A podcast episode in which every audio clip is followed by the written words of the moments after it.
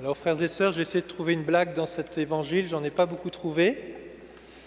Donc euh, ce sera peut-être moins drôle que d'habitude, la parole de Dieu, mais elle est exigeante, euh, plus tranchante qu'un glaive, nous dit-on. Ce qui n'empêche que nous devons l'accueillir euh, avec, avec rigueur et en même temps avec grand désir de conversion. Voilà. La semaine dernière, nous entendions ces mots de marcher, de nous conduire honnêtement, de veiller. Aujourd'hui, voilà un autre peuple qui marche, c'est le peuple de Dieu qui vient jusqu'à Jean-Baptiste pour écouter sa parole et se laisser toucher par sa parole. Et on entendra dans l'Évangile donc cet fort appel à la conversion. Convertissez-vous car le royaume de Dieu est tout proche. Et puis à la fin de l'Évangile, moi je, je baptise pour un baptême de conversion, mais voilà celui qui vient et qui vous baptisera dans l'Esprit Saint. Entre ces deux interpellations, nous avons au centre deux types de, populations, ceux qui viennent dans un esprit de conversion, qui désirent changer de vie et qui viennent recevoir le baptême de Jean, désirant profondément, d'une certaine manière, que la parole que l'on a entendue dans Isaïe s'accomplisse. C'est-à-dire, eh bien, comme on l'a vu, euh, on l'a déjà entendu, ceux qui viennent à la messe dans la semaine, mais Isaïe nous prend l'exemple de cette souche de bois, de cette souche d'arbre qui est taillée, et où apparemment aucune vie ne peut jaillir de cette souche d'arbre. Et tout d'un coup, un rameau va sortir de cette souche d'arbre. Il y a des situations dans notre vie où on se dit c'est mort, c'est fini, il n'y a pas d'espérance, on n'y arrivera jamais. Il y a des lieux dans ma vie où je sens que j'arriverai jamais à me convertir, ou alors il y a des relations où vraiment je vis avec un loup ou avec un agneau, voyez, et je pense qu'on n'arrivera jamais à vivre ensemble. Et on dit c'est fini cela. Et voilà que Jean-Baptiste nous annonce une bonne nouvelle qui nous donne une espérance, qui nous dit que sur cet arbre où tout semble mort, eh bien un rameau peut sortir, une vie nouvelle peut jaillir. Et c'est extraordinaire cette image de la souche d'arbre, hein, où tout semble mort et tout d'un coup la vie jaillit. Voilà une image de la création qui peut nous interpeller pour voir ce que le Christ peut opérer en chacun d'entre nous. Et pourquoi cette vie peut jaillir? Pourquoi le loup et l'agneau vont pouvoir vivre ensemble? Ou le léopard et le chevreau? Ou le nourrisson et le cobra? Tant d'images assez impressionnantes. Je ne suis pas sûr si les jeunes mamans seraient prêts à mettre leur nourrisson sur euh, le nid d'un cobra juste pour vérifier que la parole s'accomplisse. Juste, on, croit, Seigneur, que tu es tout-puissant. Oui, on va y aller doucement. Mais derrière cette image-là, et Saint Paul va y revenir, et j'y reviendrai tout à l'heure, c'est toute la question aussi de nos relations fraternelles qui est présente.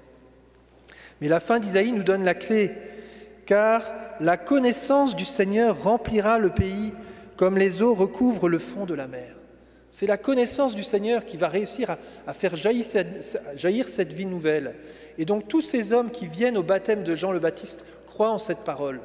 Le royaume, convertissez-vous, car le royaume de Dieu est proche. Oui, finalement, au fond, Dieu est proche de nous. Et Seigneur, eh bien, je viens vers toi, car je crois que rien n'est impossible à Dieu. Je crois que tu peux réaliser cette espérance nouvelle. Et comme le dit Saint Paul dans la deuxième lettre, alors je persévère, je poursuis mon chemin.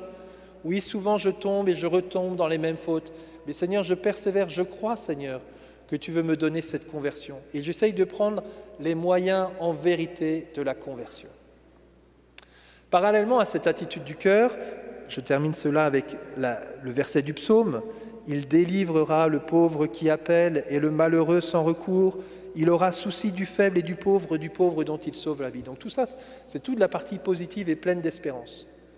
Ce que nous expérimentons particulièrement dans la confession, à chaque fois que nous venons nous remettre au Seigneur, nous le faisons avec un cœur sincère. Seigneur, vraiment, je désire que tu touches mon cœur parce que sur ce péché-là, j'ai besoin de ta grâce. Et d'ailleurs, sur quel péché nous n'avons pas besoin de la grâce de Dieu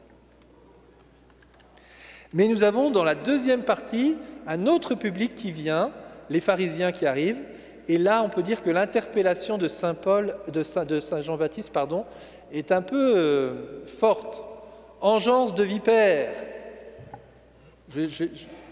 hier j'ai commencé l'homélie comme ça, j'ai senti que ça a mis froid, donc je, je suis parfait. Mais si je vous interpellais comme ça, engeance de vipère, non, voilà, il y en a trois qui veulent sortir déjà là. Donc imaginez quand même. Et en même temps, je voudrais, frères et sœurs, qu'on soit attentifs à cette parole. J'aime bien dire souvent que les pharisiens, c'est nous. Nous qui venons à la messe tous les, dimanches, nous qui aimons le Seigneur, nous qui aimons euh, le suivre et essayer de mettre en œuvre ses, ses commandements, nous sommes pharisiens au fond. Mais Jean-Baptiste aussi était un pharisien. On suppose qu'il est allé à la secte de Qumran, donc dans les plus radicaux de ceux qui voulaient suivre la loi et la mettre en application. Jésus est un pharisien. Nathanaël est un pharisien. Nicodème est un pharisien. Il y a de très beaux pharisiens qui vont vivre ce chemin de conversion. Mais ces pharisiens, cet autre public qui vient vers, Jean-Baptiste, eh bien, en les interpellant, engeance de vipère, je vais reprendre le texte, ce sera encore plus beau, qui vous a appris à fuir la colère qui vient, produisez donc un fruit digne de conversion. Finalement, ce pharisien vient, mais n'a pas le désir de se convertir vraiment. À chaque Eucharistie, frères et sœurs, nous nous rassemblons et nous commençons la messe, si nous arrivons à l'heure, par le Je confesse à Dieu. Je reconnais devant mes frères que j'ai péché. Et voyez, il peut y avoir deux attitudes de le faire. Soit j'y arrive en disant, vraiment les frères, j'ai vraiment besoin que vous priez pour moi, parce que je suis un homme pécheur. Et j'ai besoin que vous intercédiez avec moi, tous les saints du ciel, pour vraiment que je me convertisse. Ou alors j'arrive et je dis, confesse à Dieu Tout-Puissant, je reconnais devant mes frères que ma sœur a péché. Oui, là je peux vraiment te dire, et je peux vous en dire, mon père, sur ma sœur qui a péché. Moi, ça va plutôt bien cette semaine. Hein voyez, où je le dis par routine. Et finalement, je ne me laisse pas, je rentre pas dans cette attitude de conversion. Le pharisien, nous dit Saint Jean-Baptiste, se dit en lui-même Nous avons Abraham pour père, tout va bien. Voyez, Jésus reprendra le même argument dans Saint Jean, chapitre 8, je pense, quand il dit aux pharisiens qui l'interpellent Vous faites les œuvres de votre père. Et tout d'un coup, ils vont dire Notre père, c'est Abraham. Puis, il dit Non, non, non, c'est pas Abraham, votre père. Oui, vous êtes des descendants d'Abraham, mais vous faites les œuvres, et Jésus, encore plus que dire en Jean de Vipère, il dit Votre père, c'est le diable. Vous faites les œuvres du démon.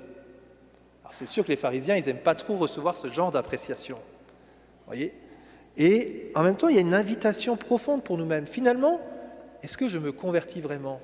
Est-ce que je ne rentre pas dans une petite habitude où finalement je m'appuie, c'est assez étonnant, mais Saint Paul le dit à la fin de cette deuxième lecture, bah, au fond, Dieu va m'exaucer parce que je suis descendant d'Abraham et donc Dieu va accomplir sa promesse faite à David. Donc même si je ne me convertis pas trop, ça devrait bien passer. Et il va dire, Saint Paul, eh bien pour nous, nous qui ne sommes pas descendants d'Abraham, je ne sais pas s'il y a beaucoup de descendants d'Abraham parmi nous aujourd'hui, j'aimerais qu'il y en ait beaucoup, mais pas forcément. Il dit, ben, pour les, nations, c'est pour nous, ben, il faut s'appuyer sur la miséricorde de Dieu. Il faut qu'on s'enracine dans cette miséricorde de Dieu. Mais cette parole d'Isaïe que nous avons entendue, pour qu'elle s'accomplisse, il est dit, car la connaissance du Seigneur fera cela. Finalement, on pourrait dire, tout le monde a la connaissance du Seigneur. Les pharisiens ont la connaissance du Seigneur. Les pécheurs ont la connaissance du Seigneur. Et dans l'Église, on pourrait dire qu'on a vécu ces derniers temps un peu la même chose. Comment se fait-il que l'agneau qui vient au cœur de l'Église puisse être dévoré par des loups, qui étaient aussi des bons chrétiens et qui allaient à la messe tous les dimanches, à commencer par des prêtres? Et donc, est-ce que nous présentons les signes d'une véritable conversion, comme nous dit Saint Jean-Baptiste? Ou est-ce que nous restons dans la superficialité d'une conversion On se tient bien, on vit confortablement, mais ça ne va pas vraiment plus loin pour reprendre l'exemple de la confession, finalement je me confesse, je suis content que Dieu m'ait pardonné, mais vais-je prendre les moyens d'une conversion? Et cela, frères et sœurs, c'est là qu'on rigole un peu moins, c'est moins drôle, mais en même temps c'est un appel sur lequel je pense nous sommes invités à nous laisser saisir par Saint Paul. Vous voyez, et en, en partageant cette semaine avec les prêtres, on est bien conscient que dans notre vie, il y a différents types de luttes. Il y a des luttes qui sont extérieures à nous, comme ce bon morceau de chocolat que je l'aime, ce morceau de chocolat, je suis attiré par lui, mais il est extérieur à moi. Par contre, la colère, l'envie, tout ça qui habite mon cœur, ça c'est difficile à gérer. Mais il y a des choses dans notre vie, peut-être qui sont extérieures à nous, sur lesquelles ce serait plus facile de couper. Voyez, je vous invite à réfléchir là-dessus. Quels sont les lieux dans notre vie où finalement on a des attaches, mais bah, voilà, peut-être qu'il serait bien que je mette mon ordinateur euh, à la poubelle, que je, mette, euh, euh, que je fasse le ménage dans ma maison, parce qu'au fond, d'accord, j'ai demandé pardon à Dieu, mais je rentre à la maison et cette image-là, ce plat-là, ces choses-là, je sens bien que ça touche mon cœur, mais je n'ai pas trop envie de m'en débarrasser. Alors, Saint Jean-Baptiste nous encourage, convertissez-vous, préparez le chemin du Seigneur, pour que le Seigneur puisse faire son chemin en nous, Puisque pour que ce sentier soit rendu droit, il faut non seulement qu'on se convertisse, mais qu'on prenne les moyens de poursuivre ce chemin. Et donc il faut tenir les deux, et la grâce de Dieu, et l'œuvre de conversion de notre part. Plus difficile quand ces, tentations sont à l'intérieur de nous-mêmes. Finalement, on pourrait avoir plus de miséricorde quand les tentations viennent à l'intérieur de nous-mêmes que lorsqu'elles peuvent être un peu plus extérieures. Nous avons à nous laisser interpeller par cela. Frères et sœurs, Saint Paul et l'Écriture nous donnent des axes particuliers. Voilà les points d'application que je vais vous proposer pour vous aujourd'hui, pour nous aujourd'hui. C'est que Saint Paul nous dit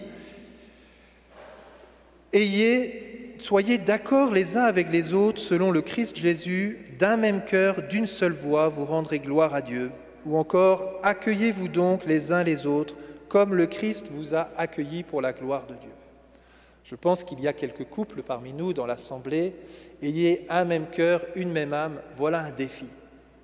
Voilà, peut-être qu'avec les années, eh bien, la vie de couple, est compliquée. Il est difficile d'avoir un même cœur, une même âme. Il est difficile de ne pas avoir ces luttes dans nos, dans nos vies de couple. Et là, on a une espérance de Jean-Baptiste qui nous dit Convertis-toi. N'attends pas d'abord que ce soit ton conjoint qui se convertisse. Convertis-toi et prépare le chemin du Seigneur. Ma conversion va préparer ce chemin du Seigneur. Ah, j'étais saisi par ton amour, Seigneur, et du coup, ben, j'ai plus de miséricorde envers mon, mari, envers ma femme.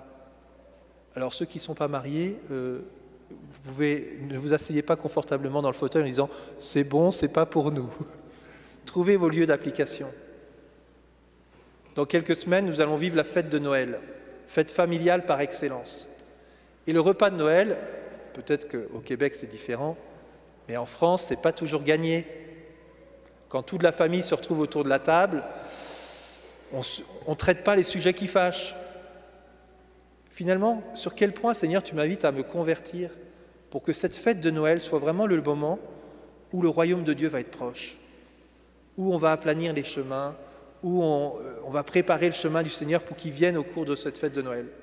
Vous voyez, dans le couple, dans nos familles, vous pouvez élargir dans vos réseaux professionnels, euh, amicaux et tout cela. Finalement, comment nous allons pouvoir avancer pour être d'un même cœur, d'une même âme? Un seul cœur, une seule âme.